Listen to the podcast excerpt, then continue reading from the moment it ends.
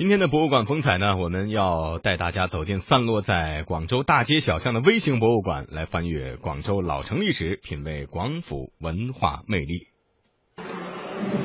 这个就是三角市，现现在我们这个东华西路依然有这么一个地方叫三角市。第一缕阳光还来不及洒向城内，河冲边千门万户，密密层层，犬吠鸡鸣，小贩的叫卖声，人们的说笑声，遥相呼应。所有的这个人都在这个集市上进行一些交易，非常的热闹。这是东豪冲博物馆利用声光影像等现代技术还原的老广州生活场景，展现的。就是坐落在广州市越秀北路东濠冲边的广州千年的河冲风情、水城记忆，仿如一部卷帙浩繁的历史巨著，在这里徐徐揭开。东濠冲博物馆馆长张景远说。那这个呢，就是我们这个六脉渠图，其实也是广州的老的城防图，清代的城防图，防涝排洪的一个体系。那它就分为左三脉和右三脉，还有我们这个西边的这叫西濠，东边的叫东濠，下面的这条叫玉带濠。所以整个的水系都是北高南低，从北向南流，然后濠通渠，渠通江，江再通海，这样子一个水体的一个循环的一个系统。张景远介绍，东濠冲。在明代成化年间开凿为广州的护城河，至今已有六百多年历史，是广州目前唯一按原貌保留的一条旧城护城河。东濠冲博物馆由河冲边的两幢民国时期的旧民居改造而来，复原和展示了河冲沿岸商贸人文盛况。东濠上河图里鳞次栉比的商铺民居，精致的模拟了当年。东濠冲沿岸繁荣的商贸市景，那最有代表性的就是这个造币厂，因为它当时就是建在这个东濠冲边上，开创了中国机制银元铜钱的先河，就是我们国家第一间这个机械造币厂。永利酒是它的东濠冲桥头原桥头的一个百年的老字号的酒是从明代就开始有了。关键它这个永利，它名叫永利酒肆，就跟我们广州第一间注册酒的品牌永利威是重名的。在东濠冲博物馆中。游客不仅可以看到旧时广州人日常使用的各种器物，还可以看到水上人家种类繁多的老船模型，例如沙艇、弹家艇、舢板、驳船、渔船，它们是河冲人家生活的剪影。看到这些，在东濠冲边上长大的周女士。颇为感慨，小时候的回忆了。以前我自己家里有也有这些东西啊，这些装米的、装水的那些咯，磨米的。晚上蒸米，到时候放在这里，把它搅烂了，可以做那个芝麻糊啊，也可以做那些过年用的年糕啊，这些咯。小小东豪冲博物馆。已成为目前国内第一个城市水专题博物馆，使它成为东濠冲亲水生态休闲文化走廊的有机组成部分。东濠冲就像一根红线，串起了沿线散落的众多历史文化资源，博物馆则是其浓缩和精华。距离东濠冲博物馆不远处，一座夹在越秀中路与中山四路的民国建筑很是显眼，它就是。闹中取静的东平典当博物馆，这是继澳门之后国家第二家典当行博物馆，依托民国建筑东平大押而成立，是广州现存的为数不多的清末民初当铺遗址。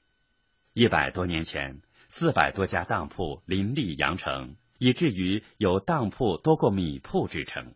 如今，在老城区仅存几座碉堡式当铺。东平大鸭就是其中之一，见证了东平大鸭发掘修复整个过程的工作人员张诗军动情地说。典当行业流金岁月，就是我们以前广州旧式典当行业发展的历史。这栋楼是在上世纪七十年代是被一家工厂作为员工宿舍居住，后来是九四年吧，文物普查的时候，就是政府呢就将它收回来，然后是到零八年的时候才公开向社会征集这个当楼的保护方案。这里还有个特色就是说，他说专家在前期论证的时候，为什么要在马路中间把它保留下来？因为当时的城墙走向就是沿着这里走的。其实这条夜色中路的下面就是探明的，就是清朝的时候的那个城墙，这里叫做大东门。这个东平大鸭，它就是以前大东门唯一的标志，就是现在仅存的唯一的标志了，因为你城门已经没有了嘛。东平典当博物馆共有三层楼，一楼是复制的旧式货物大厅，墙壁上挂着“东平十足鸭”五个大字。过去典当铺要讲究信誉，这几个字的意思就是说要讲究诚信，不欺瞒物主。现场还有还原过去典当时的场景。李师公啊，哎，呢件嘢值得几钱啊？哇，想到几多啊？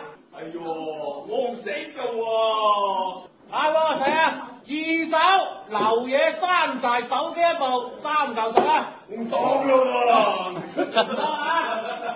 在东平大鸭的二楼是广州典当行业兴衰史展厅，墙壁上的资料分门别类。介绍典当行业的历史。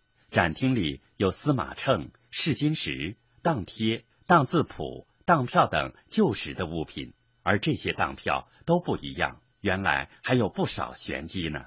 张世军介绍说。呃，主要是清代和民国时期的，它那个当票上面写的字呢，叫做鬼画符。以前当票写这些东西是有讲究的，就是说金戒指呢就写烂铜一圈呐。最重要的原因就是防止有人复制还有篡改那张当票，就说自己当铺形成自己的风格。就一个当铺只有一个师傅专门在写，的自己当铺的人就认为自己当铺的字了。因为以前是没有什么防伪标签呐、条形码这些的，就全靠这种方式来写。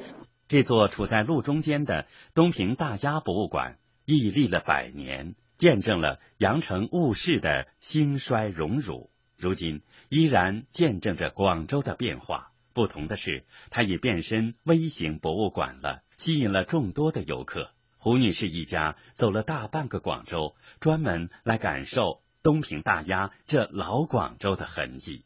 对，一家四口，所以我才想让他了解一下广州的文化嘛。但是我们小孩子怎么都出生在广州的？在这里就是典当的，比较感兴趣。走到哪里，你看那个骑楼啊，那个古建筑，经常都走了一个拐角就看到一个东西。如果说东平大鸭反映了千年商都的商业金融发展的轨迹，那么距离不远的万木草堂就是广府文化的发源地了。在广州中山三路与中山四路之间的长兴里，万木草堂就掩映在高楼大厦之间，古朴的青砖和麻石，粗大的杉木。仍在喷出的丝泉，见证了草堂的兴衰。工作人员邱老师介绍说：“这个井呢是很有很有意义的啊！这个井呢是当年邱逢长他们呢就花钱在这里挖了一个井，叫引水溪船，对吧？那个水还是地下水的。这个这现在这水也是地下水吗？很干净的地下水。”作为戊戌变法策源地的万木草堂，陈列着康有为、梁启超、邱逢甲等历史人物的文物和史料。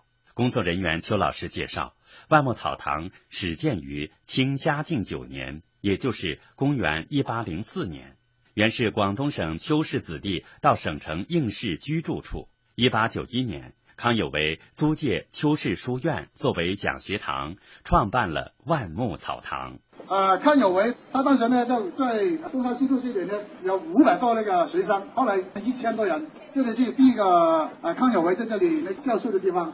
以万木草堂为中心，在它的周围分别散落着二十多个微型博物馆：考试博物馆、广府文化会馆、旧南海社区趣闻阁、光塔街民族博物馆、黄花岗军事科普博物馆、华乐街华侨新村纪念馆、城中村文化微型博物馆、东平典当博物馆、东濠冲博物馆、陈树人纪念馆、高剑父纪念馆。嘉德文化艺术中心、青云书院，未来还有金融街博物馆、革命历史文化微型博物馆、水上人家风俗馆、新河浦历史文化微型博物馆、广府状元文化博物馆等八个微型博物馆，在这个被称为没有围墙的博物馆的中心城区越秀区。如今，主题博物馆、行业博物馆、艺术博物馆、社区微型博物馆等各具特色的博物馆已经多达上百个，正在成为广州文化创新发展的一道亮丽风景线。